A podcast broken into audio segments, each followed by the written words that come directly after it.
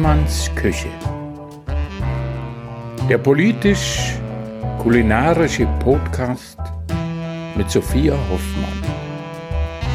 Live und in Farbe aus Berlin-Friedrichshain, aus der Küche von Sophia Hoffmann.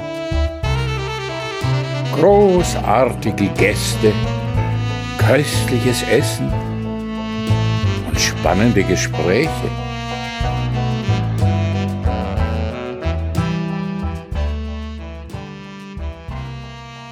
Die heutige Folge wird von der App Bookbeat unterstützt und darüber freue ich mich sehr. Bookbeat ist eine App für Hörbücher, kennen vielleicht manche von euch schon. Das Besondere bei Bookbeat ist, dass äh, man über eine Flatrate zum Hören verfügt. Das bedeutet, man kann nicht nur ein Buch im Monat hören, sondern unendlich viele Bücher. Ähm, es gibt über 100.000 Titel. Das ist eine ganz schöne Menge, da muss man sich erstmal durchhören. Und es gibt auch viele englischsprachige Bücher, was mich total freut, weil ich auch gerne Bücher im Original zum Beispiel auf Englisch höre. Ähm, es ist wirklich eine Menge geboten und ich bin so ein Mensch, ich kann schlecht die Füße stillhalten, ich kann schlecht die Hände stillhalten, ich muss immer irgendwas dahin wurschteln und für mich ist es perfekt, dann dabei ein Hörbuch hören zu können. Also ich habe wirklich Probleme, mich im Alltag hinzusetzen und ein Buch zu lesen und dann kann ich nebenher ein Sauerteigbrot backen, dann kann ich irgendwie Sprossen sprießen lassen, kann Kräuter zupfen, kann mich irgendwie in der Küche austoben und nebenher Literatur hören oder eben auch Sachbücher. Im Moment höre ich mir gerade Darm mit Charme an. Äh, ein Buch, das wahrscheinlich jeder Mensch vor mir schon gehört hat, aber es macht ja nichts, es ist nie zu spät. Es geht um die Darmgesundheit und das ist sehr wichtig. Und ohne jetzt einen schlechten Witz machen zu wollen, ich habe natürlich auch einen Code für euch. Ähm, Okay, wer einen verstanden hat, der kriegt einen extra Applaus. Nein, ich habe einen Rabattcode für euch natürlich und mit diesem Code könnt ihr einen Monat äh, gratis äh, Bookbeat Premium genießen. Also wirklich Flatrate hören für einen ganzen Monat. Das ist ganz schön cool, um das auszuprobieren. Und ähm, das lautet folgendermaßen www.bookbeat.de slash Hoffmanns. Hoffmanns wird mit Doppel-F, Doppel-N geschrieben, ähm, so wie in Hoffmanns Küche. Ähm, genau, www.bookbeat.de slash Hoffmanns und damit bekommt ihr einen Monat Hörgenuss auf die Ohren. Viel Spaß mit der heutigen Folge.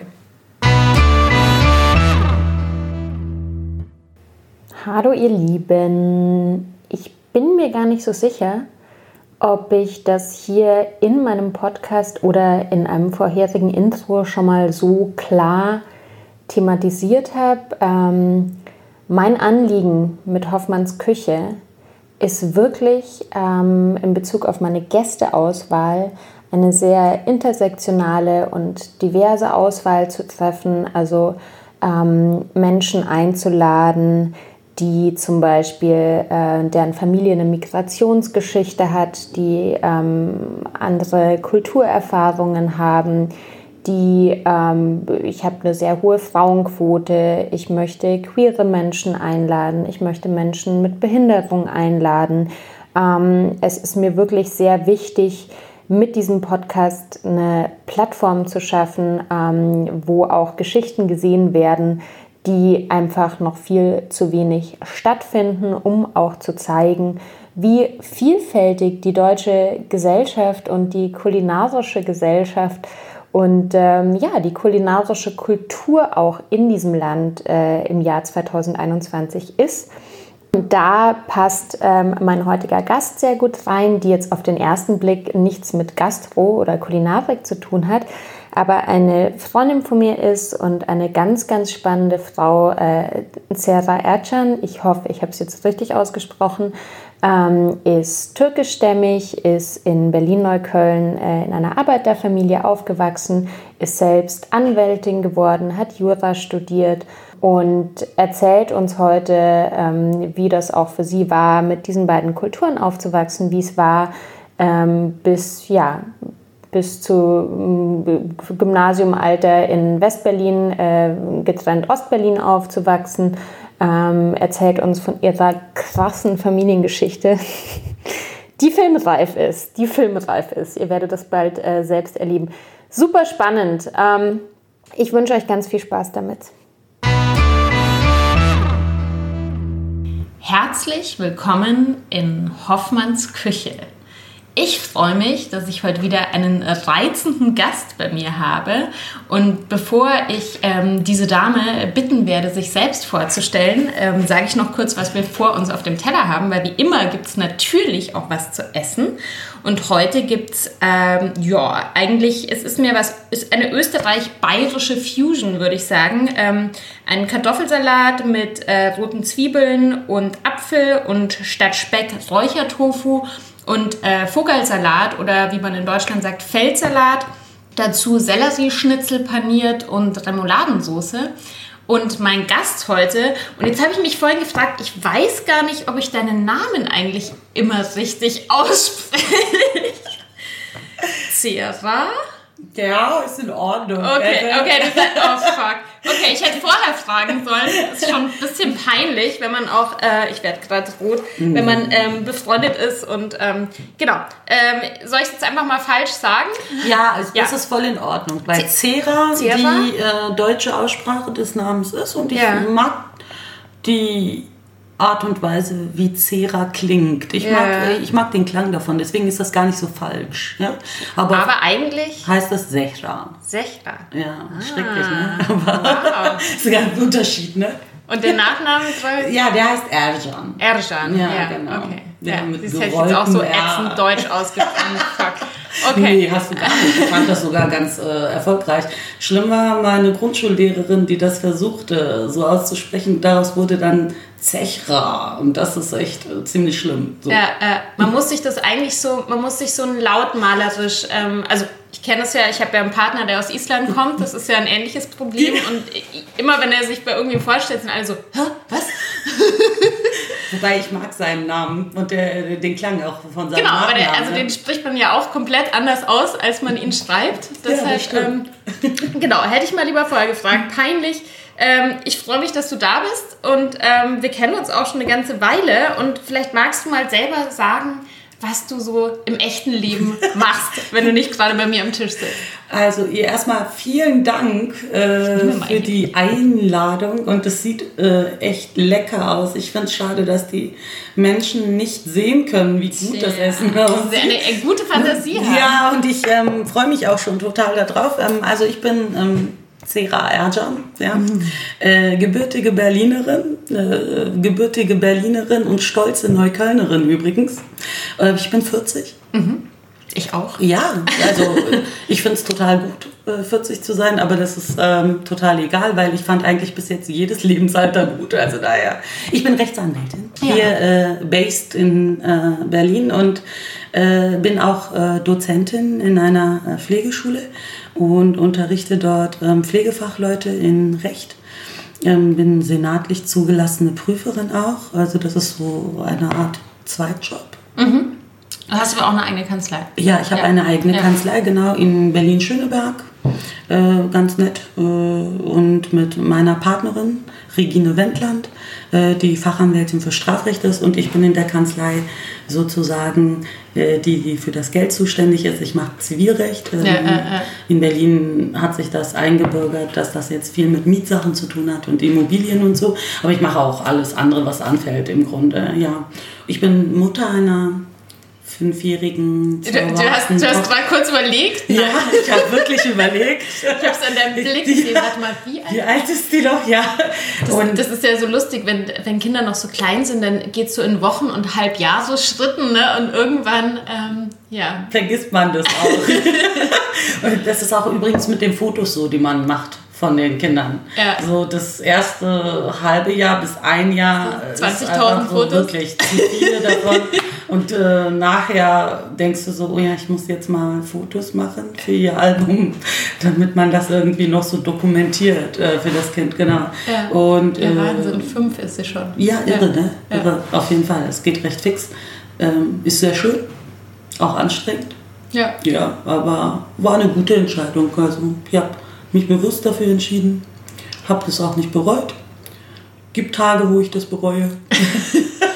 ist auch, glaube ich, also ich bin ja selber nicht Mutter, aber es ist schön, das auch so offen zu sagen. Ja, also ja, bereuen ist vielleicht ein zu starkes Wort, aber es gibt Tage, wo ich sage, ach, war das schön, als ich irgendwie nur für mich war und äh, individuell, genau. Und ich habe ähm, bin äh, ganz lange äh, in einer Beziehung mit äh, dem Vater meiner Tochter gewesen äh, und wir haben relativ spät dann auch geheiratet ähm, und jetzt sind wir kein Paar mehr, aber immer noch sehr gute Freunde. Zusammen Eltern? Ja, Eltern, ja, genau, ja.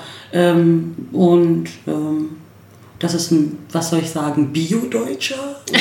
ich weiß nicht, ich finde das Wort das immer so ja, schrecklich. Ja, also, ja, es ist ein Berliner. Wie? Also, ich meine, so, genau, ja, du bist ja auch Deutsche. Ich finde es nur, ähm, genau. wir, wir, sprechen vielleicht ein bisschen später noch drüber, weil ich wollte, äh, ich meine, es ist ja auch, er ist ja auch Anwalt. Ähm, genau. Deshalb das Thema, ich würde ja gerne erstmal über deinen Beruf mit dir sprechen. Ja, dann fang genau, mal an. Genau, ich, du fängst mal an zu essen. Genau, und ich, ähm, also, Mm. Wir, haben uns, wir haben uns vor Jahren über eine gemeinsame Freundin kennengelernt. Du warst ähm, häufig bei meinen Dinner-Events, als ich die noch gemacht habe. Und ähm, ich habe, glaube ich, wirklich mit dir auch das erste Mal diese Erfahrung äh, gehabt, ähm, weil, also weil du mich wirklich auch äh, äh, rechtlich beraten hast schon in ein paar Situationen. Und ähm, für mich, die ich keine Anwältin bin oder keine Juristin bin, ähm, war das einfach so ein, so ein augenöffnendes Erlebnis. Also dieser, man sagt immer, know your rights, kenne deine Rechte. Einfach auch zu verstehen, was also na, meistens werden Sachen nicht so heiß gegessen, wie sie gekocht werden. Ähm, so eine rechtliche Situation verursacht bei sehr vielen Menschen oft erstmal Angst, weil sie unwissend sind Vollkommen oder natürlich auch eingeschüchtert werden teilweise ähm, von, sei es jetzt eine Anzeige oder sei es eben irgendeine Mietsituation oder so.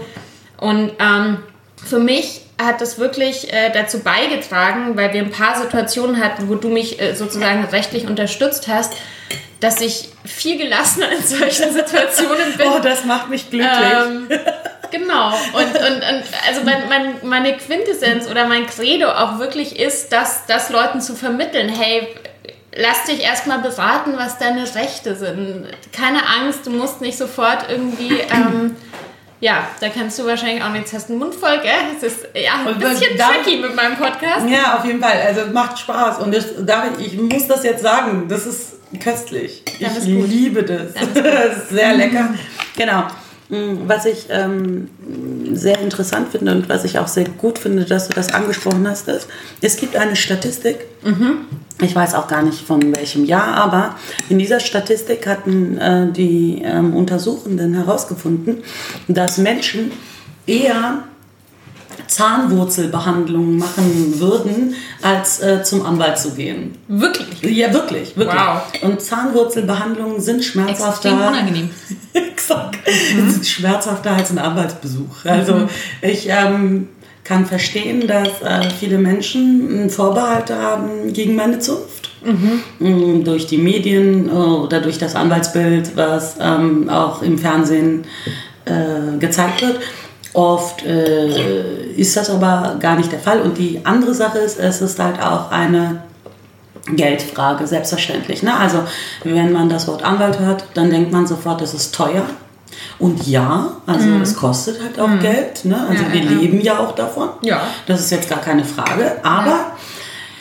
das möchte ich äh, hier betonen.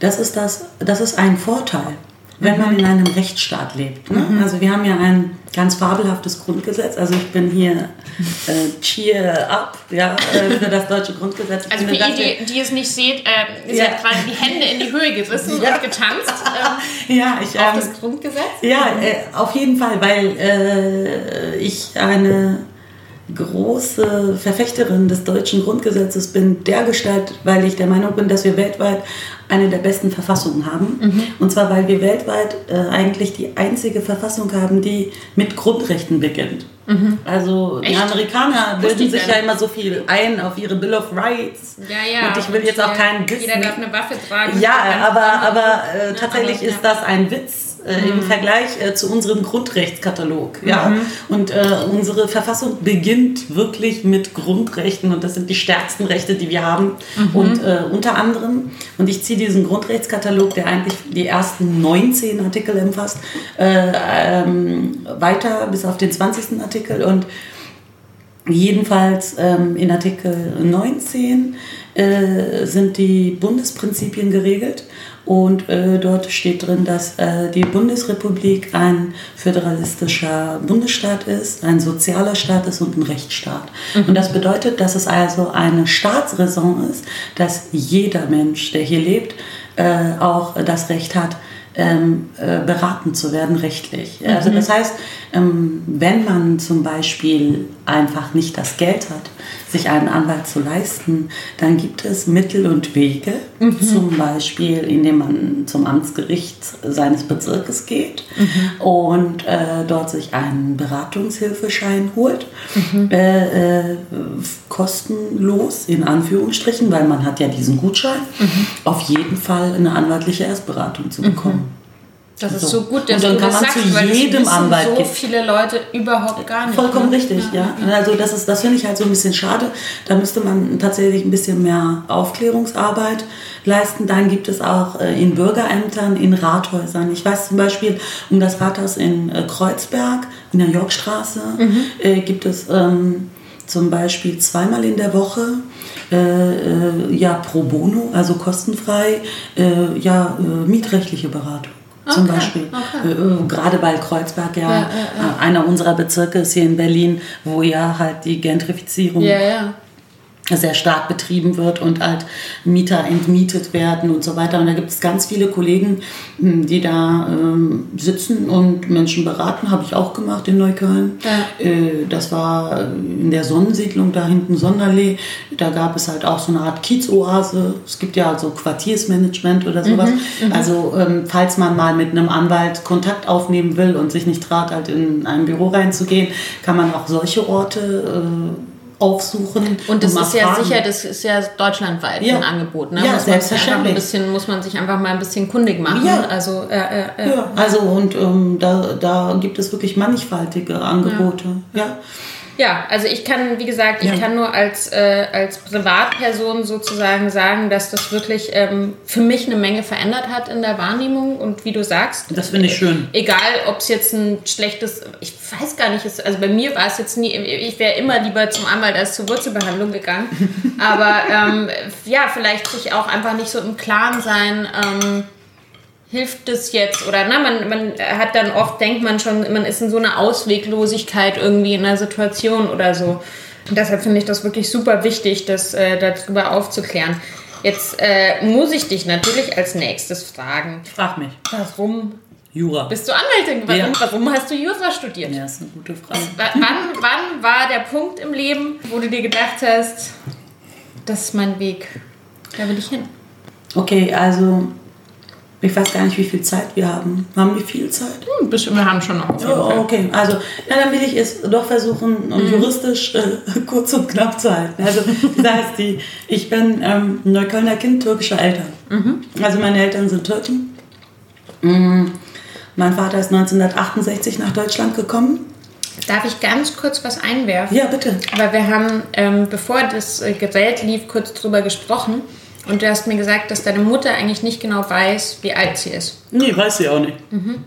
Das, also, kann, kannst du das kurz erklären? Ja, kann ich, kann ich. Also, und zwar ist das ein, ein Schicksal, was viele äh, Türken älterer Generationen teilen. Und zwar ist die Türkei im äh, Vergleich ähm, zu anderen Staaten ein relativ, eine relativ junge Republik. Und das war ja früher eine Monarchie, musst du dir vorstellen. Und äh, Mustafa Kemal Atatürk, äh, der Gründer der modernen Türkei, ähm, von dem ich übrigens auch ein großer Fan bin. Ne? Mm, nicht von allem, was er gemacht hat, aber größtenteils gehe ich d'accord also mit seinen Entscheidungen für den Staat, ähm, hat eben überhaupt äh, das erste Mal ein Meldesystem System. System Ja, okay. eingerichtet in dem Staat. Und es gab also das erste Mal überhaupt die Aufforderung, auch eine Volkszählung und mhm. dass es auch tatsächlich so Nachnamen haben die Türken, also wirkliche Nachnamen, so wie wir sie kennen, auch erst seit, den, seit der Republikgründung, mhm. Anfang der 20er Jahre. So. Okay. Mhm. Und ähm, und da gab es halt die Aufforderung und da mussten halt, äh, da die Türkei ein zentralistisches System ist, viele Menschen halt in die nächstgrößere Stadt, wo es überhaupt eine Behörde gab, mhm. wo man sich anmelden konnte und auch die Geburt der Kinder. Und es gab oft äh, dann eben, so wie bei meiner Mutter auch, dass mein Opa dann endlich halt die Zeit gefunden hat, äh, seine Kinder anzumelden. Und dann kam er da an und wenn man ihn dann gefragt hat, wann das Kind geboren ist, hat er gesagt, ja, zu Zeiten der Kirschblüte. Das klingt so ein bisschen romantisch, klingt so ein bisschen nach ähm, so einem Martial Arts Film, ja. Und dann haben halt sehr viele ähm, Sachbearbeiter ihre Arbeit sich dadurch erleichtert. Genau. Frühe Kirschblüte, späte Kirschblüte? Nein, gar nicht. Okay. Sondern die haben gesagt, ist das für dich in Ordnung, wenn wir das Datum von heute eintragen? Äh, äh, so. Okay. Äh. Und so war es dann halt auch. Ja, ja, ja. Und so oft ist es so, dass zum Beispiel ältere türkische Menschen auch am 1.1 eines Jahres Geburtstag haben. Auffällig oft. Ja, tatsächlich, also wow. so viele können ja, gar nicht am ersten, ja, ersten, aber ja, weil sich das anbietet, man kann sich das gut merken. Ja, so, ja. verstehe. Ja. ja. Dann hieß es halt vor drei Jahren und dann hat der, der Sachbearbeiter gesagt, gut, dann sagen wir erster, erster, weiß ich nicht, 1963 oder so. ja. Gut, das war wahrscheinlich irgendwann in Deutschland auch so, als das erste Mal das System eingeführt wurde. Ne? Also ich denke, das äh, zieht sich wahrscheinlich durch, durch, durch alle äh, Länder, wo irgendwann diese Registrierung... Äh, kann sein. Also darüber hatte ich mich noch gar nicht informiert, muss ich dir sagen. Bin, ich mir, bin ja. mir ziemlich sicher. Ja. Ähm, ja, du gibt sicher Gegenden irgendwo in Österreich in den Bergen und so, wo das, also weiß ich jetzt gar nicht, ne? Ja, wobei, auch nicht so lang her ist. Dass, wobei, hm, ich glaube, dass bei uns ich meine jetzt mit uns, also äh, Europa oder Abendland oder auch Deutschland, mhm. und tatsächlich das doch ähm, durch ähm, die christliche Prägung mhm. und das Taufregister in Gut, der Kirche. das stimmt. Da, da hast du natürlich recht. Da ja, und gerade der, in ländlichen ja, äh, Gegenden. Da hat man einen ähm, Überblick. Ja. 200 Millionen, 1000 Feiertage und so, ne? Da ist, äh, ja, stimmt. Gutes Gegenargument. Gut. Ja. Dein Vater kam 1968 kam er nach Deutschland, mhm. genau. Mhm, auch nicht als Gastarbeiter tatsächlich, sondern als ähm, sein jüngerer Bruder ist ähm, Ringer gewesen mhm. und wurde von einem deutschen, süddeutschen ähm, Ringerverein angeworben, also als Sportler. Mhm. Und mein Vater ist der älteste Sohn einer ja, neunköpfigen Familie. Mhm. Und ähm, mein Vater ist eigentlich äh, Schneider gewesen. Mhm. Und äh, wie meine Mutter auch. Meine Mutter ist auch Schneiderin. Mhm. Und die hatten ihr Schneiderbusiness da in dem Ort. Das ist in der Westtürkei. Mhm. Eineinhalb Stunden von Istanbul entfernt, am Meer. Das heißt, die waren da schon verheiratet? Ja, ja. ja, ja. Und ähm, jedenfalls hat dann mein Opa, wohl mein Vater, gesagt, du äh, begleite doch deinen Bruder nach Deutschland. Erstens erweiterst du so ein bisschen deinen Horizont. Zweitens kannst du ein bisschen auf den Jungen Acht geben, dass der sich da so richtig einlebt und kein Missbrauch. so ganz so. alleine da. Exakt. Mhm. Und, ähm, und so kamen die dann nach Gottmondingen, glaube ich. Das ist in der Wo Nähe ist das von. Denn? Habe ich noch nie gehört. Ja, das ist in der Nähe von Stuttgart, also im Ländle. Also mhm. mein Vater mhm. ist äh, zeitlebens ein großer Fan äh, der deutschen Provinz gewesen. Voll gemein, mhm. wenn ich das sage, ne? aber ich bin tatsächlich manchmal sehr arrogant als Berliner, das muss ich jetzt mal sagen. aber jedenfalls, also er war ein riesen Fan davon und mein Onkel, also der Plan war auch natürlich, dass äh, er maximal ein halbes Jahr bleibt äh, wie bei vielen Menschen, die nach Deutschland gekommen sind, auch als Gastarbeiter. Mhm. Äh, und die Geschichte nahm dann seinen Lauf. Es gab anscheinend da irgendwelche Querelen, die mein Onkel verursacht hat, mit irgendwelchen dunklen Gestalten, mit denen er nicht hätte äh, irgendwie was machen können. Also mein Onkel Im war jetzt kein. Ja, genau. Also er war jetzt kein Brecher anscheinend. Also soweit ich mich erinnere, ich weiß nicht, äh, wie gut das, wie wahr das ist, aber war das so, dass mein Onkel Ist ja auch wieder ein ganz eigenes Ja, spannendes Thema genau. Familienmythen. Genau. Da gibt es in meiner Familie auch, ne, wo man dann irgendwann nicht mehr genau weiß, was war eigentlich, jeder erzählt irgendwas und so. Ja, Mhm. spannend. Jetzt habe ich den Mund voll. Ja, dann ähm, Kau ich erstmal. Also, jetzt- lange Rede. Mein Onkel sollte einen Ringkampf verlieren und hat es nicht. So. Obwohl er es behauptet hat. Verstehe. Und äh, da gab es dann Stress. Und ohne dass er meinem Vater Bescheid gesagt hat, ist er dann abgehauen mit einem LKW-Fahrer, äh, den er angehalten hat, per Anhalter. Und der LKW-Fahrer hat gesagt, er fahre nach West-Berlin. Mein Onkel wusste nicht und sagte, ist West-Berlin cool? Und der äh, Fahrer hat gesagt, ja. Gut, Mauer und so, ne? Der ist Aber- super, das ist super da, da steppt der Berg. Ähm, da steht eine Mauer in der Stadt. Und mein Onkel hat gesagt, ja, super, muss ich sehen. Und dann kam der halt nach Berlin. Und mein Vater hat das dann, ich glaube, drei, vier Tage später mitbekommen und folgte ihm äh, nach Berlin. Und äh, dann äh, fanden die beide Berlin sehr spannend und lebten hier auch eine ganze Weile auf der Straße, glaube ich, so Okay. eine Woche oder so, weil die halt keinen kannten. Es war auch, glaube ich, Sommer und da war der Tiergarten okay. Also Ja, so- gut, im so- Sommer in Berlin, Ja, ne? Da genau. ist das, ja, okay. Ja, abgefahren. Bis dann ein anderer türkischstämmiger Mensch, den ich als Onkel Ekrem dann kennengelernt habe mh, als Kind, mh, die beiden angesprochen hat, ob die denn Türken seien und die sagten dann ja. Und die unter ihre Fittiche genommen hat und denen einen Job besorgt hat, und zwar in den Fissmann-Werken. Okay. Die, ähm, mein Vater hat mir das immer so erzählt. Eines Abends kam der Herr Ekrem nach Hause und sagte so, Jungs, mh, ab morgen seid ihr Schweißer. So, mein Vater in seinem Leben noch nie irgendwas. Schneider, okay, So, ja. Und mein Onkel auch nicht. Und ja, und dann haben die in den Fissmann-Werken in Berlin-Neukölln angefangen, Elektroschweißer zu lernen auch. Und als die nach Berlin kamen, in den 60er, 69, 70, gab es in Berlin ähm, von der Landesbehörde, äh, Landesordnungsbehörde, das kennt man auch als Ausländerpolizei, die LABO, äh, Zuzugsbeschränkungen, um die Ghettoisierung von Türken zu verhindern. Und so dass, äh, da durfte man also nicht mehr nach Kreuzberg ziehen oder in Wedding. Also das waren dann so die beiden Bezirke, war die sozusagen sozusagen? überfüllt waren. Genau, und deswegen sind dann mm, mein, mein Vater und mein Onkel nach Neukölln gezogen. Neukölln war zu diesen Zeitpunkten, als sie da angekommen sind, ja Stadtrand, wie ein Dorf, ganz ruhig. Und die fanden das schön. Außerdem war es nah. Rudo gehört ja auch zu Neukölln und in Rudo standen halt die Fissmann. Ja, und dann mm, hat mein Vater meine Mutter kontaktiert und hat gesagt, du, ich habe hier in einer Fabrik einen Job gefunden und ich verdiene auch gar nicht schlechtes Geld. Lass mich mal hier ein bisschen was zusammensparen und dann komme ich. Na, meine Mutter ist eine sehr selbstbestimmte Frau, hat gesagt, ja, also nein. Ähm, Komm gleich. So, also entweder kommst du oder ich komme äh, mit. Aber die hatten noch keine Kinder. Doch, die hatten Ah, schon drei schon. Kinder. Ach, okay. Ja, ja, meine älteren Geschwister. Okay, Also wow. wir sind zu fünft. Ja, ja, ja. Und, ähm, Ja, Wahnsinn. Ja, genau. Okay. Und äh, die waren gut, halt. kann ich verstehen, dass er auch gesagt hat, so, nee, ich will jetzt eigentlich nicht noch länger irgendwie da äh, Ja. warten, sondern ja. ja. Und dann ähm, ist meine Mutter das erste Mal in ihrem Leben geflogen. Mhm. Und zwar noch mit Pan Am. Klass, Und, äh, Classy. Ja, ja, und äh, landete auch in Tempelhof. Also, und sah also das erste Mal in ihrem Leben auch Amerikaner.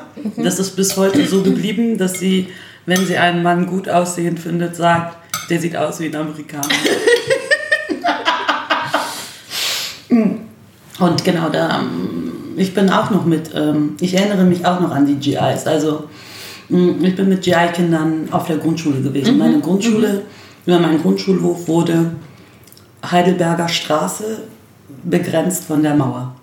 Ja, ja, So dass die wir, ging ja da. Ja, exakt. ja, Also ja. da, ich erinnere mich sehr gut noch an die Mauer. Ja, und ähm, auch an unsere Welt Ähm, interessanterweise kam das erst später, dass wir die Eingesperrten waren. Mhm. Für mich. Also ich habe mich als Westberlinerin nie eingesperrt gefühlt.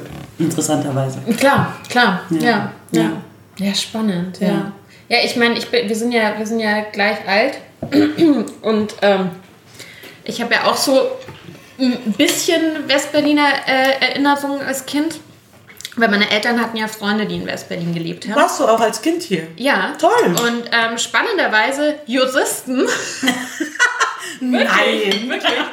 Und die sind, die sind halt, ich glaube, Anfang der 80er oder so oder Ende der 70er nach Berlin, haben sich sozusagen versetzen lassen, weil es gab ja auch diese Regelungen, dass man, also ich glaube, man hat ja dann auch sehr gut verdient oder hat noch sowas draufgezahlt bekommen, wenn man nach West-Berlin gegangen ist, weil Die Inselzulage. Genau, die Inselzulage. Und ähm, genau, und das waren halt alte, ganz alte Freunde von meinen Eltern und die haben wir dann ab und zu besucht. Und ähm, als Kind hat mich diese ganze Geschichte mit der Mauer halt irgendwie null interessiert, weil ich fand es viel spannender. Die hatten halt Kinder im gleichen Alter, irgendwie mit denen zu spielen. Ich bin, ich weiß noch einmal bin ich mit in die Schule gegangen, weil da waren quasi in Bayern Ferien und hier war aber Schulzeit und ich, das war für mich das Aufregendste, in einer anderen Stadt mit in die Schule gehen zu dürfen. Das ich bin ja auch in der Grundschule noch sehr begeistert in die Schule gegangen. Das hat sich dann später geändert. Ähm, und genau, und deshalb, ähm, wie gesagt, also meine Eltern haben so dieses typische äh, Westberlin-Touristen-Sightseeing eher ohne mich gemacht. Ähm, und ich, ja, und ich meine, ich kann mich dann nur erinnern und irgendwann war halt, also klar, Mauerfall und so habe ich natürlich auch alles schon. Ich meine, wir waren ja neun, ne? Also das hat, hat man auch in Bayern mitbekommen und es gab ja auch DDR-Flüchtlinge, die nach Bayern gekommen sind und wir hatten, ich hatte Schulfreunde, die haben Leute auf der Couch aufgenommen. So, das kann man sich gar nicht mehr vorstellen, ne? Also, Das, da da, da kriege ich immer noch Gänsehaut. Ja. Du sprichst davon, ich habe Gänsehaut. Ich, Ja, ich, ja. ich kriege immer noch Pipi in den Augen, wenn ich diese Bilder sehe von den Menschen, die auf der Mauer tanzen. Denn wir hatten wirklich, also wir sind ja mit einer sehr starken Propaganda auch groß geworden gegenüber äh, dem Ostblock. Osten, ja, ja, Und das war also das Allerschlimmste. Und ich weiß auch, dass wir... Ähm, Warst du mal in Ostberlin? ich war nie in? Ostberlin, nie, nie, weil ich hatte, also meine Eltern ähm, fuhren mit uns oft in den Wedding, weil dort auch, weiß ich nicht, der türkische Fleischer und was weiß ich, was im Mhm, Wedding war. Und da sind wir mit dem mit der U6 halt auch durch diese Geisterbahnhöfe und so. Mhm, Ja, eben. Und ich weiß muss man vielleicht kurz erklären für die ZuhörerInnen, Ja. die das gar nicht wissen. Genau. Die ist ja dann sozusagen durch den DDR-Part durchgefahren und hat an den Haltestellen nicht gehalten. Ne? Aber sie ist langsamer gefahren, sodass Mhm. man halt so einen ja, leer, leeren, abgedunkelten U-Bahnhof gesehen hat. man kann es auf YouTube gibt es Videos. Ja, Also man kann und sich das, manchmal äh, hat man auch so einen Fopo, also so einen Volkspolizisten da auch mal gesehen Mhm. und so. Und ich weiß noch, dass wir, das war für uns schon ja ein bisschen gruselig. Also man hat immer gedacht, oh Gott, was ist, wenn die U-Bahn, nicht Mann, ich Mhm. habe manchmal in meiner Fantasie, ein sehr fantasievolles Kind gewesen, gedacht, was machen wir bloß, wenn die U-Bahn stehen bleibt und wir nicht mehr rauskommen aus der DDR, weil die DDR war ja also das Allerschlimmste. Oder wenn man so wie man das auch aus den Reportagen kennt oder aus den Dokumentationsfilmen, wenn die Türken dann mal äh, in ihrem Jahresurlaub mit vollbepackten Autos, genauso sind wir auch verreist, drei Tage in die Türkei gefahren, also drei Tage Autofahrt in die Türkei, ähm, eben durch die DDR gefahren sind, da war das immer wie so eine Art Erleichterung, wenn man Helmstedt, ja, Helmstedt war dann sozusagen Westdeutsch. Und das war dann so, oh, wir haben es geschafft. Also so, wir sind durch die DDR durch, ohne dass uns irgendwie was Böses passierte. So voll komisch, ne? Es war so eine ganz abstrakte Angst, ne? Ja, äh, äh. Und, ähm, und das weiß ich noch, wie aufregend das für mich war. Ich erinnere mich, als äh, wir tatsächlich, als die Mauer dann weg war und ich gesehen habe, dass die Stadt halt dahinter wirklich weitergeht. Also das Klar, also das ist ja einfach so ein Phänomen Ja. in, einer, in, in, einer, in einer Stadt aufzu auch als Kind gerade, ne? Irgendwie aufzu also wie du Nein, sagst, es war ja normal. Ja, Ja, ja. es war ja, Ja. normal. Also ähm, willst du auch ein bisschen Wasser? Hast Ah, ich hab noch ein bisschen, Okay. Ähm, es war ja normal. Also die Mauer war ja da. Und ähm, ja, man kannte sie so. Also die Stadt. Ne? Man hat sich halt damit arrangiert, also man kann es Genau. ja nicht anders. Und ähm, in die Klassen, also me- meine erste Grundschulklassenfahrt, äh, ging halt an den Wannsee. Ist jetzt auch nicht so weit. Nee, aber das war für ein Neuköllner Kind war das schon weit. Das war also der Wannsee. Ne? Interessanterweise das ja. war unser Landesschulheim am Wannsee, äh, die ehemalige Villa der Wannsee-Konferenz. Ach komm. Wirklich. Wirklich? Wirklich. Da ist ja Und- jetzt eine Gedenkstätte. Da Ich war weiß, jetzt ich weiß, und ich weiß Ja. noch, wie schockiert ich war. Und auch meine beste Freundin, die mit ich auch zusammen. ein bisschen äh, krass. ja, ja, ich weiß noch, dass gesagt. wir mh, eben, das war für uns halt Schullandheim und da war halt auch Krummelanke, Klado, äh, Wasser.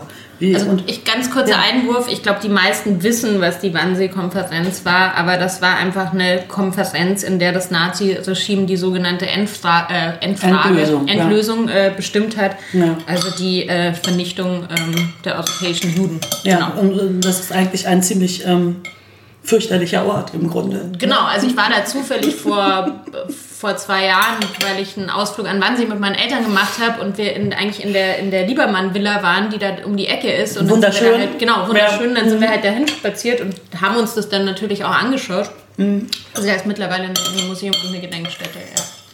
Ja. Genau, das war unser Landesschulheim. Crazy. Okay, wow. mhm.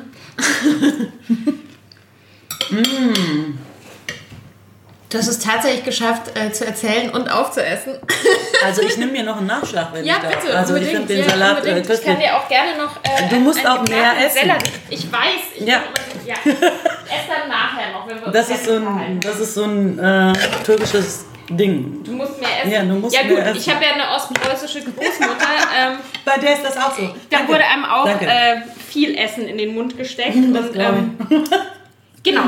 Weißt du was? Das ist doch die perfekte Überleitung. Lass uns doch mal ein bisschen über Essen reden. Ja, das finde ich gut. Ähm, das finde ich gut. Genau, also ich finde, äh, um das noch kurz abzuschließen, also bis, bis jetzt schon ist wirklich äh, deine, eure Familiengeschichte äh, filmreif, würde ich sagen.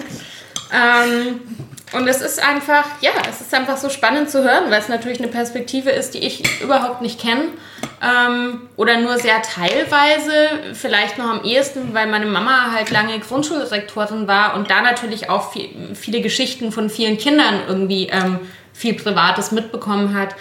Aber lass uns über das Essen reden. Und äh, also wenn man, ich habe ja auch zwölf Jahre in Neukölln gewohnt. Ähm, und äh, da sieht man, also sieht man ja auch sehr viel türkische und arabische Esskultur natürlich, ähm, weil da sehr viele Menschen mit diesem kulturellen äh, Background leben. Ähm, Essen ist definitiv ein großes Thema. Ich liebe Essen. Ja, Mhm. ja. Und ähm, eben auch in, äh, ja, in türkischen Familien nehme ich an. Ich weiß noch, dass ich äh, von jemandem hörte, dass eine Frau gemeinsames Essen anbietet. Und das war 2012. Zwölf. Ja, genau. Und äh, da war ich äh, Strohwitwe, wie man so sagt, weil äh, da war ähm, mein Nochmann ähm, in die, nach England gegangen, um äh, seinen Master zu machen. Und äh, ich war in Berlin und hatte gerade 2011 die Kanzlei gegründet mit Regine. Und es war sozusagen das erste Gründungsjahr. Und wir haben gearbeitet wie ein Tier. Ne? So. Und äh, fand das einfach diese Idee, gemeinsam zu essen, äh, unheimlich toll, weil äh, ich äh, lebte ja da schon längst in einer eigenen Wohnung und äh, vermisste den Familienverband. Und deine Philosophie war ja ähnlich, ne? Das gemeinsame Essen Und ich wollte gerade sagen, also fünf Kinder, ne, da Ja. ist ja auch, ähm, da ist ja auch was los. Und das fand ich so schön. Und Ja. äh, da weiß ich noch, dass ich äh, das erste Mal zu deinem Dinner kam. Und ich weiß noch, wie beeindruckt ich war, weil bis dato, und jetzt komme ich auf das Essen Mhm. zu sprechen, ähm, für mich vegetarisches Essen Mhm. eigentlich nur, also ich bin ja gläubige Muslimin, also das bedeutet, äh, ich esse äh, freiwillig kein Schwein. Und zwar Mhm. nicht, weil ich denke, dass Schwein schlecht ist oder ein schlechteres Tier ist oder unreines oder was die Leute alles erzählen, Mhm. sondern ich äh, verfechte nicht äh, diese Ansicht. Ich glaube, dass Schweine sehr reinliche Tiere sind und ich glaube auch, dass Schweine sehr süße Tiere sind und äh, letztendlich bin ich schlau. und auch schlau, ja. Und ähm, ich äh, sage jetzt hier auch, dass ich ein karnivorer Mensch bin, also ich bin ein Fleischesser. Ich esse nicht mehr so viel Fleisch wie früher, aber das heißt also, ich denke, es macht keinen Unterschied, ob man ein Schwein isst, wenn man Fleisch isst, oder ob man ein Lamm isst oder eine Kuh. Ja. Also ich mache da zwischen den Tieren keine Unterschiede. Ich glaube, dass äh, es einfach eine religiöse Regelung ist. Ja.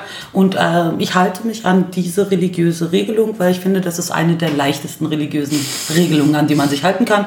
Einfach mal auf Schweinefleisch zu verzichten. So, das Ja. ist also so.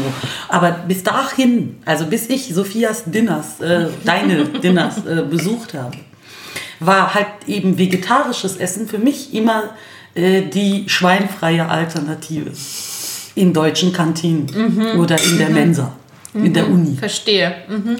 Und dementsprechend auch sehr farblos. Ja, wobei, jetzt komme ich halt auf die äh, Kulinarik, äh, mit der ich groß geworden bin, zu sprechen.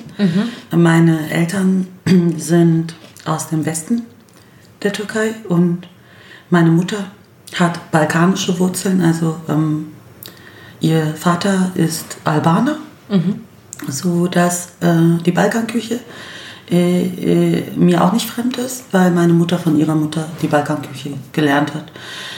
Ähm, und die, ach so ja, der Opa von meiner Oma mütterlicherseits ist auch Albaner gewesen. Und ähm, die Küche, jedenfalls, also die türkische Küche, mit der ich groß geworden bin, die ist gar nicht so fleischlastig. Wollte Das ist äh, sehr äh, gemüselastig, genau. ja, ja, Also für mich war äh, deswegen, also ist vegetarisch nochmal äh, unterteilt gewesen in Mhm. türkisch, vegetarisch, aber das war dann relevant, weil das war halt sozusagen Hausmannskost. Mhm. Äh, Von Artischocken über jedwede Art von Eintopf oder äh, eben Bohnen oder auch, ähm, es wird zum Beispiel sehr viel auch mit Kohl gekocht. Also in der türkischen Küche, die ich kenne. Da muss ich noch schnell sagen, ich habe dann im Referendariat mit einer Freundin zusammen gewohnt, deren Eltern aus einer ganz anderen Region der Türkei sind, deren Küche sehr fleischlastig ist. Und da gab es äh, sozusagen ein Inner Culture Clash. Ja. Spannend. Ja, Ja. ja. und, und dann aber, äh, als ich bei deinen Dinnern war, äh, was ich für eine Freude empfand äh, über die Buntheit Mhm. äh, deiner vegetarischen, also damals war das ja noch vegetarisch. Es war gerade an der Grenze zu Exakt, vegan. exakt, genau. Und das, aber äh, das fand so ich auch sehr spannend. Das Ja. Mhm. fand ich auch sehr spannend, Sophia, weil dann begann das ja auch. Ich kam ja auch dann noch zu dem veganen Dinner, wenn du dich Genau. erinnerst. Ja, ja. Und es wurde immer spannender. Ja, ja, ja. also, ja, genau. Es war so, also vielleicht auch, äh, um das zu erklären. Ich, ich glaube, ich war damals selber so an der Schwelle zwischen vegetarisch und vegan. Ich habe ähm, 2012 mit diesen Dinnern angefangen. Und es war aber einfach so, dass sehr schnell schon zu der Zeit äh, in diesem Umfeld in Berlin halt einfach Leute gefragt haben, gibt es auch eine vegane Version? Und dann war für mich irgendwann klar, auch als ich selber noch nicht 100% vegan war, so, ähm, klar, dann mache ich es halt gleich vegan, bevor ich jetzt anfange, irgendwie Eben. zwei Desserts zu machen oder Ja. so. Ne? Also macht ja auch, also macht ja auch überhaupt keinen Sinn, rein logistisch. Und das hat auch Und, gut ähm, geschmeckt. Genau. Und übrigens. dann war es eh alles vegan. Ja. Ab, ab dann. Ja. Ja. Ja. Ja, und umso glücklicher für mich, weil ich Ähm. Ja. ja. also, keine Ahnung, ob ich auf die Idee gekommen wäre, wenn ich dich nicht gekannt hätte, Ja. ähm, überhaupt ähm, vegan irgendwie anzudenken. Ja, äh, äh, ne? äh, äh, total. Und ich meine, es hat sich ja in den letzten acht Jahren auch eine Menge getan. Ne? Also ich würde sagen, mittlerweile ist es viel omnipräsenter und du gehst irgendwo hin und dann äh, du, du, du isst auch viel schneller mal einfach einen veganen Kuchen, weil es den einfach in einem Café gibt oder so. Ne? Also es hat sich was, ja, mich ja äh, viel. was mich ja sehr freut für dich. ja. Ja. Aber ich muss sagen, was mich so ein bisschen nervt ist, und das äh, nervt mich also wirklich bis heute, mm, ist, sind diese Vorbehalte. Also irgendwie, du wirst das besser kennen als ich, ne? Aber wenn ich zum Beispiel von dir erzähle oder von deiner Küche erzähle, ich mm, erzähle gerne auch von deinen Büchern, mm, die ich auch benutze. Und wenn man mich zum Beispiel fragt, was, äh, also woher ich das Rezept habe oder so, und ich sage, das ist eine wirklich mir liebe Freundin und die hat mich äh, überhaupt also sozusagen erleuchtet in der Hinsicht, dass es wirklich äh, fabelhaftes veganes Essen gibt oder so, äh, sobald das Wort fällt, mhm. ist das wie so ein Trigger für manche. Mhm. Deshalb benutze ich ja mittlerweile das Wort pflanzlich. Pflanzlich. Pflanzliche Küche. das finde ich interessant. Ja, ja. Nee, wirklich. Also das war, war glaube ich, irgendwann eine bewusste Entscheidung und zum Beispiel mein letztes Buch, wo ja auch wirklich das Hauptthema Lebensmittelverschwendung und Lebensmittelwertschätzung ist, ist ja das erste, wo nicht vegan auf dem Titel steht, mhm. was eine bewusste Entscheidung war, weil ich einfach viele Leute mit diesem Thema erreichen wollte.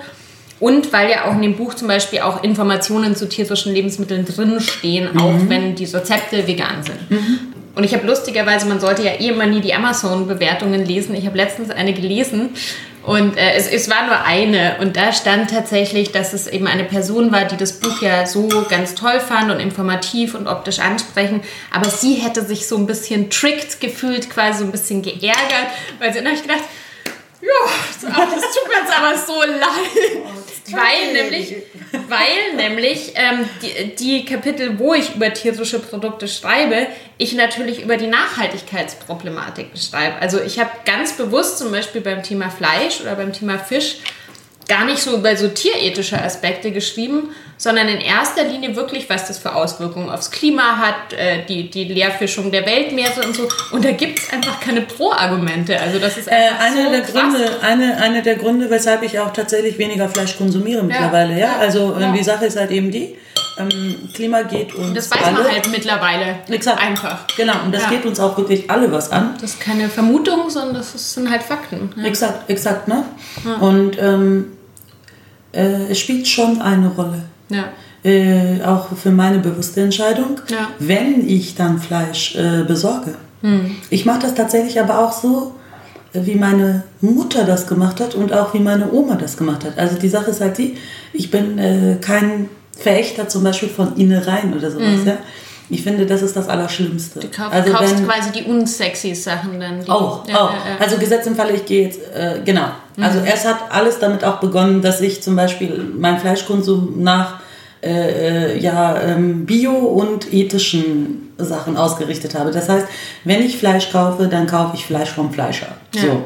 Fleischer bedeutet äh, bei mir, ich habe einen guten Fleischer in der Sonnenallee. Ja, so. Ähm, und äh, es ist halt dann so, dass ich wenn ich mir zum Beispiel vorgenommen habe, äh, weiß ich nicht, Steak zu kaufen, dann kann es aber passieren, dass halt Steak nicht mehr da ist. Mhm. So. Ja. So. Das ist etwas, was, äh, finde ich, einen Unterschied macht was den Fleischkonsum angeht. Ja, ja. Dann, äh, aber die andere Seite ist halt auch, dass ich denke, wenn schon ein Tier sterben muss, weil ich es essen will. Ja? Mhm. Äh, äh, dann finde ich, und äh, das ist auch etwas, äh, womit ich auch äh, erzogen wurde übrigens, mhm. Äh, also, dass man alles davon verwendet mhm. übrigens. Also vom ja, Fett. Ja, ja. ja, so. Abgesehen jetzt von den ethischen Problematiken, die ich absolut nachvollziehen kann. Vielleicht komme ich da auch irgendwann hin.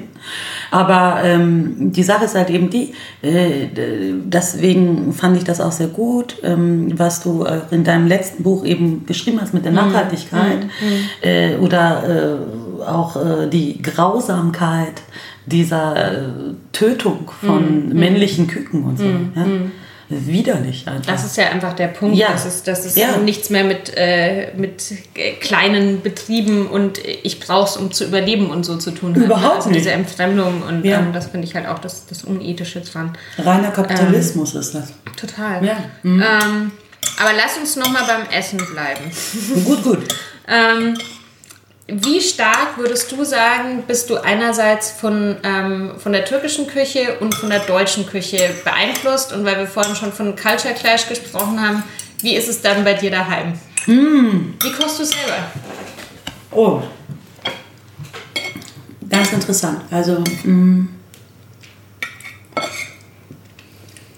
ich habe tatsächlich angefangen, mehr türkisch zu kochen, seit meine Tochter Essen zu sich genommen hat. Mhm. Interessanterweise. Mhm. Und ich äh, kann dir gar nicht sagen, was der Grund dafür war. Vielleicht ist das eine Form von Prägung. Mhm. Aber ich liebe äh, so deftige deutsche Küche. Also mhm. da äh, bin ich halt Berlinerin und für mich ist mh, tatsächlich halt so eine Bratwurst auch etwas sehr, äh, also immanent Wichtiges. Also ich finde, das ist halt einfach so ein Ding. Aber natürlich ist deutsche Küche nicht Bratwurst. Aber was ich zum Beispiel meine, ist Zwiebelrostbraten. Deutsches. Streetfood. Exakt, ja, das ist Streetfood. Ja, aber so, ähm, ich koche äh, oft eine Fusion, glaube ich, ähm, äh, aus beiden Welten. Ja, äh, zum Beispiel habe ich eine Art äh, Rosenkohl, ist äh, in der türkischen Küche erst populär seit sehr kurzer Zeit. Ähm, so, also Ist ja mit manchen Gemüsen, ne, auch hier so, dass die eher auch. Ja, so. Und ich koche, äh, ich liebe Rosenkohl. Ich finde Rosenkohl lecker. Ich bin da ein bisschen seltsam. Viele Menschen verstehen das nicht. Aber also ich finde Rosenkohl ja, auch lecker. Ja, Ja. das glaube ich dir, weil du hast auch einen guten Geschmack. Danke, vielen Dank. Vielen Dank. Aber ähm, also ich koche zum Beispiel Rosenkohl auf türkische Art. So. Das heißt, wie würdest du es machen? Mm, Wie mache ich Rosenkohl? Also natürlich die äh, kleinen Strünke entfernen und äh, die äußeren Blätter, die nicht mehr so hübsch aussehen vielleicht. Ähm, muss man nur gucken, in welchem Zustand die sind. Das habe ich jetzt auch gelernt. Ne? Man muss nicht alles wegschmeißen. Genau, meistens schaut es drunter noch super aus. Wunderbar und es schmeckt Blätter auch. wegmacht. Äh, Ja, äh, und es schmeckt auch, ne? Und äh, dann wird in einer, wird äh, meistens in einem Schnellkochtopf bei mir, weil ich äh, nicht die Zeit habe. Wenn es schnell gehen muss. Ja, genau. Also ich habe einen Schnellkochtopf. Im Topf äh, Zwiebeln andünsten äh, mit einer Knoblauchzehe. Ich mag Knoblauch. Entgegen der Annahme vieler Menschen äh, ist die türkische Küche gar nicht so knoblauchlastig. Ähm, ich äh, benutze viel zu viel Knoblauch eigentlich, äh, jedenfalls nach meiner Mutter. Aber also, mir schmeckt es und ähm, und dann halt, wenn die Zwiebeln glasig sind, äh, Tomaten, die ich in Würfel geschnitten habe und gern auch ein bisschen Tomatenmark, äh, Olivenöl. Also genau, das hätte ich vorher sagen sollen. Die Zwiebeln werden Ja, in. Olivenöl äh, angedünstet. Ja, das so? gedünstet, Genau. Und äh, dann kommt äh, der Rosenkohl rein. So, und jetzt äh, kann man nach Geschmack Brühe benutzen. Muss man aber nicht. Mache ich äh, je nach Gusto. Und ähm, ich gebe zu, dass ich manchmal ein bisschen Zucker reinmache. Wobei ich davon auch Ab Abstand genommen habe mittlerweile. Aber ich mag ähm, diese eine Süße. Leichte, mhm. Wobei da kann man den Zucker, diesen raffinierten Zucker auch sehr gut ersetzen durch diesen Sirup. Es gibt ja diesen Zuckerrübensirup, glaube ich, Ja, oder, ja, ja. oder jede, jedwede Form von Sirup. Ja. Oder auch Agavendicksaft, ne? Äh, Und so, aber nur so ein ganz kleines bisschen. Und dann wird das gewürzt. Ähm, und dann ja, wird das im Grunde gar gekocht. Und das ist das Essen. Daneben kann man Reis essen oder äh, türkischen Pilau. Das ist halt Reis, wo Reisnudeln angebraten werden in Butter und dann erst der Reis raufkommt.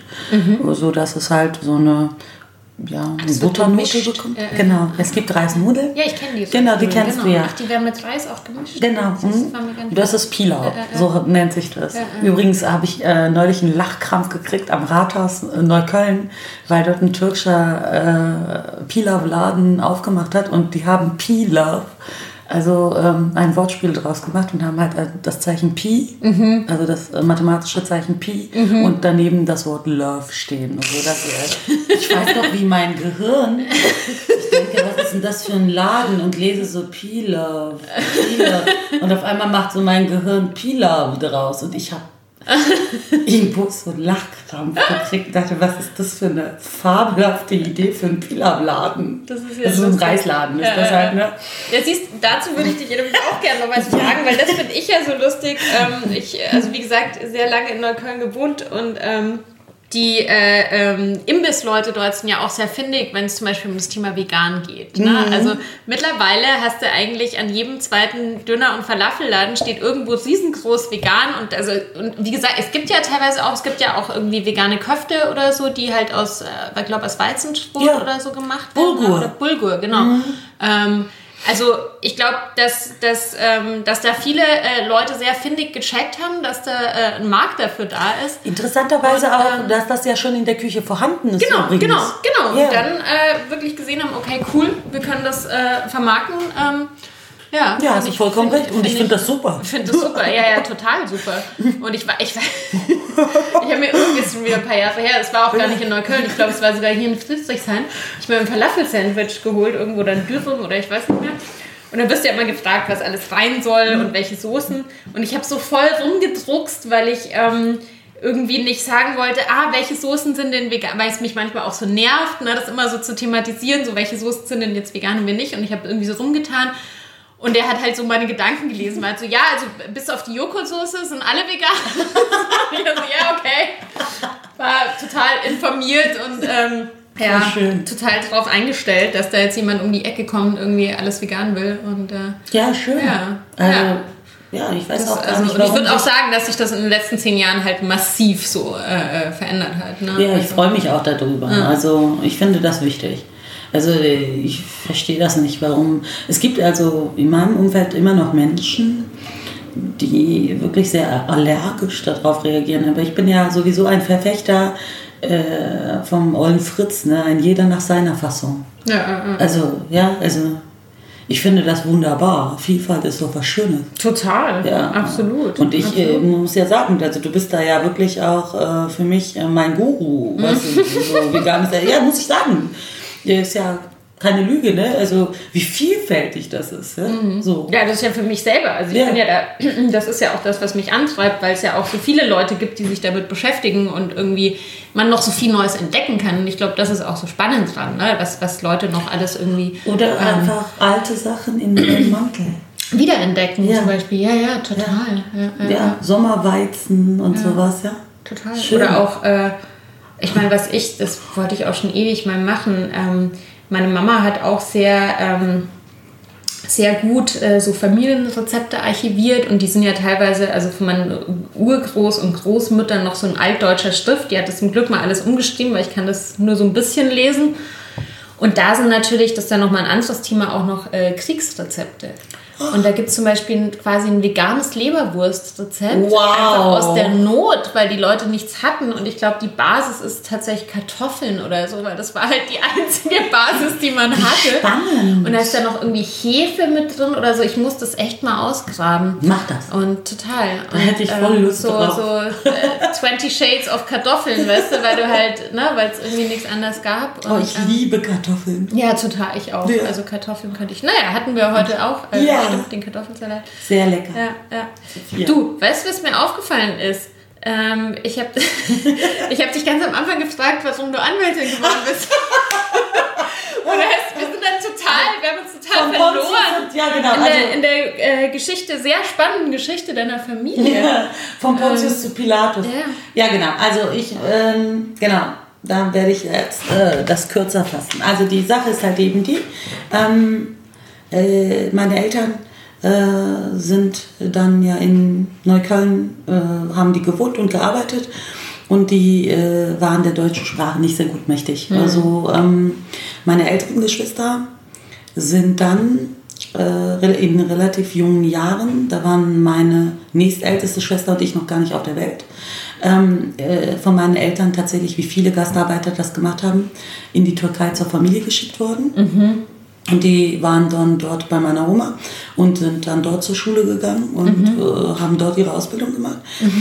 Und äh, 74 ist äh, meine nächstälteste Schwester auf die Welt gekommen und ich 79 halt. Äh, Ende 79, also fast 80. So. Und jedenfalls äh, waren wir dann sozusagen meine nächstälteste Schwester und ich waren sozusagen ähm, die Sprachrohre für unsere Eltern. Also jedenfalls was ähm, so die alltäglichen Bedürfnisse anging, wie zum Beispiel Arztbesuche oder sowas. Ähm, dann haben wir halt für die übersetzt oder beziehungsweise ich habe halt in relativ jungen Jahren auch ähm, Briefe, die kamen für meine Eltern, auch offizielle Briefe, äh, Betriebskostenabrechnungen oder sowas, ja, ähm, einfach denen übersetzt und gesagt, was es, also worum es sich handelt. Und ähm, interessanterweise, äh, wir sind ja die dritte Generation sozusagen. Und in der dritten Generation gab es für Gastarbeiterkinder äh, äh, eigentlich nur so ähm, ja, vier ähm, Wege, die man sich ausgesucht hat. Also entweder äh, man hat halt Betriebswirtschaftslehre studiert oder äh, Medizin oder äh, Jura. Ja, oder man hat eine Lehre gemacht als Arzthelferin oder medizinisch-technische Assistentin oder so weiter. Mhm, ne? mhm. So und ähm, also das waren so ein bisschen gesellschaftlich vorgezeichnet, auch, auch. Ja, naja, unsere Eltern haben uns schon gepusht. Ne? Ja, ja also, das meine ich. Also so die, die von der Erwartungshaltung. So, exakt, ne? genau, weil ja, unsere ja. Eltern oft in prekären mhm. Mm, arbeiten. Ich, also das heißt, für, für euch war schon klar, also du, du solltest schon einen akademischen Weg auf jeden Fall. Nee, ja, also bei mir gar nicht, weil ich war, äh, gebe ich jetzt hier ganz offen zu, äh, kein äh, besonders äh, fleißiges Kind in der Schule. also wirklich, ich, faul gewesen. Ja? Also, ich bin gerne zur Schule gegangen, aber für mich war Schule eher so Amüsement. Ja. Ähm, und zwar, weil wir auch immer aus sehr beengten Wohnverhältnissen kamen. Mhm. Äh, und das war wie halt eben Ausflug für mich. Ja, ja? Also Freizeit und äh, freie Entfaltung. Mhm. Ja, so. Und äh, also meine Eltern hatten eher gedacht, dass ich halt eine Lehre mache. Mhm. Ich habe denen auch gar nicht gesagt, dass ich mich für Jura beworben habe. Und meine Entscheidung ist gefallen mit 15 mhm. für Jura. Erstens, weil ich äh, tatsächlich äh, nicht unbedingt eine große Begabung hatte für naturwissenschaftliche Fächer. Äh, aber ich hatte auch keine großen anderen Talente, außer meiner Wissensgier und auch Neugier. So. Mhm. Und da hatte ich auch so ein bisschen idealisiert die Idee des Juristen. Ne? Mhm. Also ich komme aus einer Familie, in der politisches Gedankengut schon eine Rolle spielt. Mhm. Also ähm, man hat bei uns offen über Politik gesprochen und ich war auch mit meinen Eltern demonstrieren mhm. und so weiter. Ähm, die waren auch aktiv. Äh, allerdings halt eher so lokal, also mhm. irgendwie was halt die türkische Gemeinde oder mhm. eben halt die Rechte äh, von Ausländern in Deutschland mhm. und so weiter. Also mhm. gar nicht jetzt so weltpolitisch, ja, mhm. sondern mhm. eher so lokal. Nee, aber das ist ja, ja, immer prägend. Das ist ja immer prägend, wenn man sowas. Genau. Und ich äh, habe auch einen gesunden Idealismus. Ähm, mitbekommen. Gut, den hat dann Jura einfach voll in die Tonne getreten, weil das also ich möchte das hier jetzt mal kurz sagen. Also Jura ist nichts für Idealisten. Also okay. Leute, ne, lasst es sein. Ähm, die Sache ist die, Jura äh, macht einen zum Realisten, denn das Studium ist zum Kotzen. Aber ich hatte äh, tatsächlich einen Schülerpraktikum. Ich auch einige, die gescheitert sind. Ja, kann mhm. ich verstehen. Also wenn man äh, nicht die, die Veränderungen geschafft haben. Ja, wenn man mhm. nicht die Veränderungen zulässt mhm. die Jura mit einem vornimmt, mhm. ne? das nimmt das mhm. Studium mit einem vor, äh, dann scheitert man dran. Mhm. Das glaube ich schon. Aber ähm, ich hatte halt eben mit 15 mein Schülerpraktikum, 9. Klasse, Gymnasium, ne? Und ich habe dieses äh, Schülerpraktikum in einer Anwältinnenkanzlei auf dem Cottbusser Damm gemacht. Mhm. Das ist in Kreuzberg. Mhm. Und das waren sechs Anwältinnen. Alles und Frauen. Alles Frauen und die waren cool. schwer feministisch mhm. und ich fand die schwer cool. Mhm. also, da hast du auch echt Glück gehabt, dass du ja. da gelandet bist. Ja, ich habe mich ja, auch so ein bisschen umgeguckt nach dem.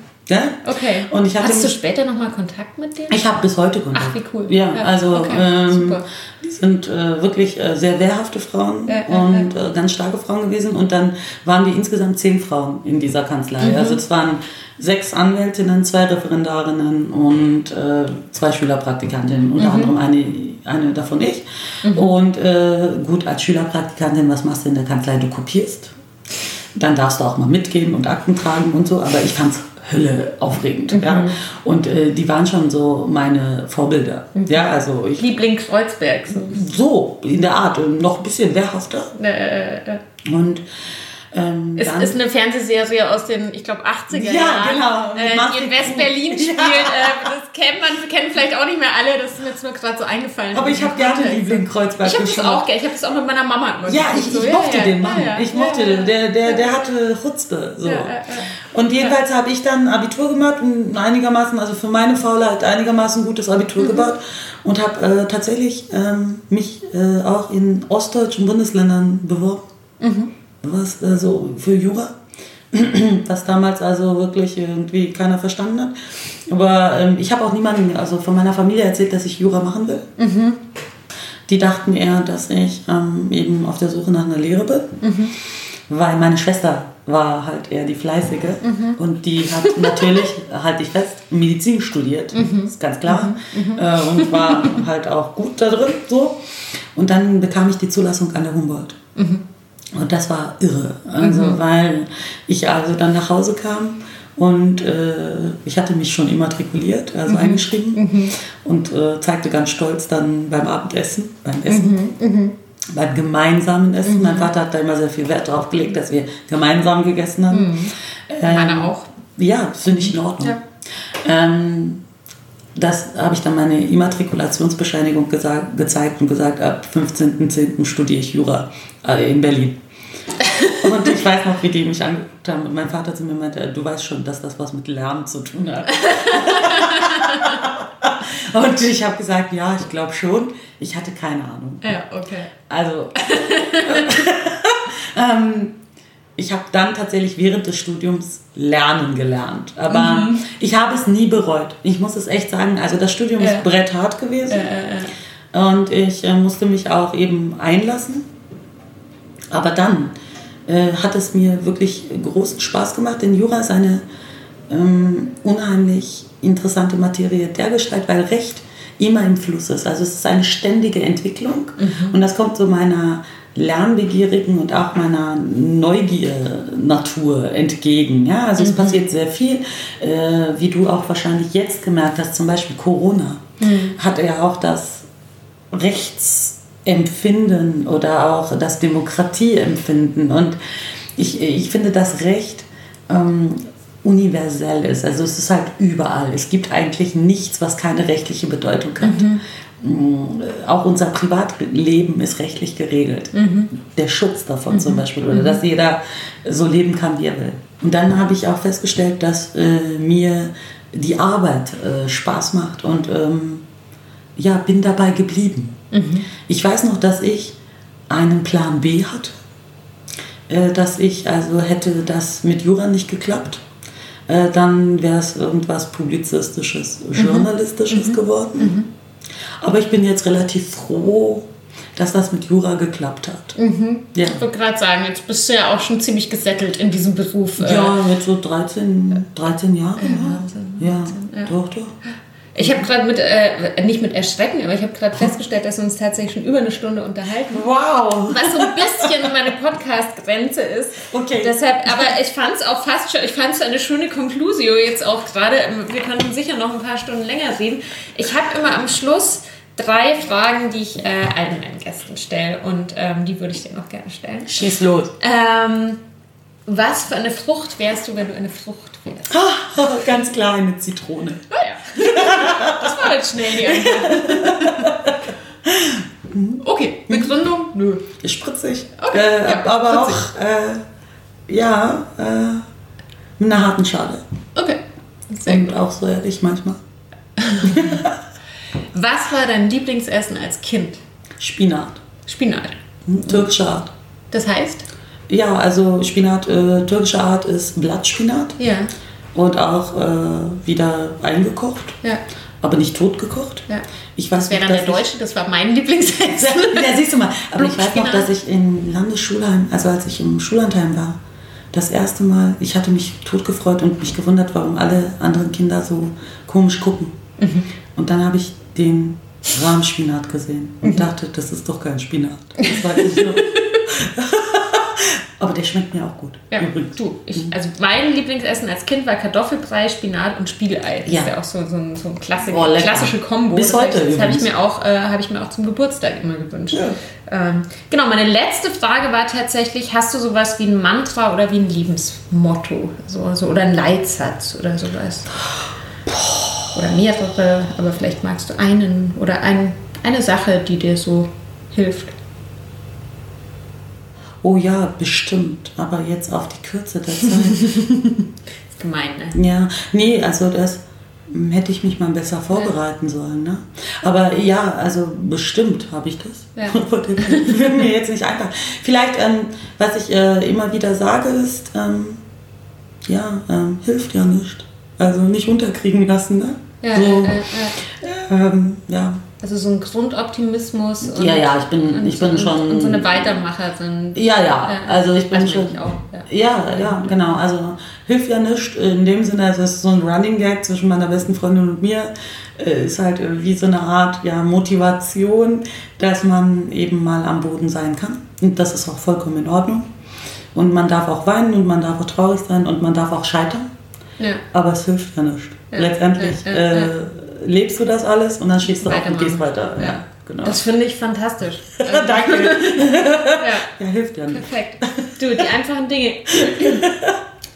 Vielen Dank für das Gespräch. Ich danke dir, ähm, Sophia. Es hat mir so super Spaß spannend. Und ich, wie gesagt, ich könnte noch stundenlang weiterreden, aber das machen wir jetzt einfach. Wir machen jetzt nur dieses Gerät aus. Gut. Und ich hoffe, es war für euch zu Hause wirklich genauso interessant. Ähm, wir hören uns beim nächsten Mal in meiner Küche und natürlich freue ich mich immer über Feedback, über positive, vielleicht positive Bewertungen und äh, einen Klick auf den Abo-Knopf. Bis zum nächsten Mal. Tschüss. Tschüss. Tschüss. Bis zum nächsten Mal in Hoffmanns Küche. Bleibt gesund und esst was Gescheites.